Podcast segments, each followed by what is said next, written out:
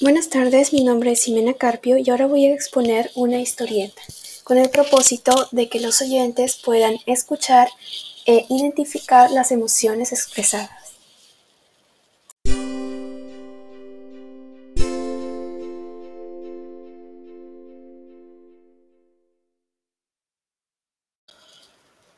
Hola, ¿qué estás haciendo? ¡Oh! ¿Qué pasó?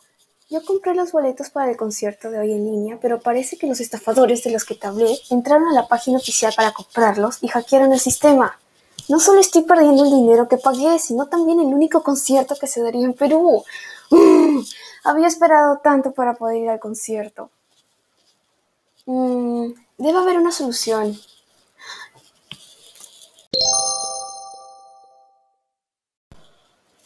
Ya sé.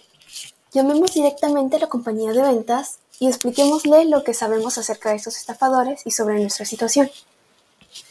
Mm, ¿En serio crees que nos ayuden? No perdemos nada en intentar.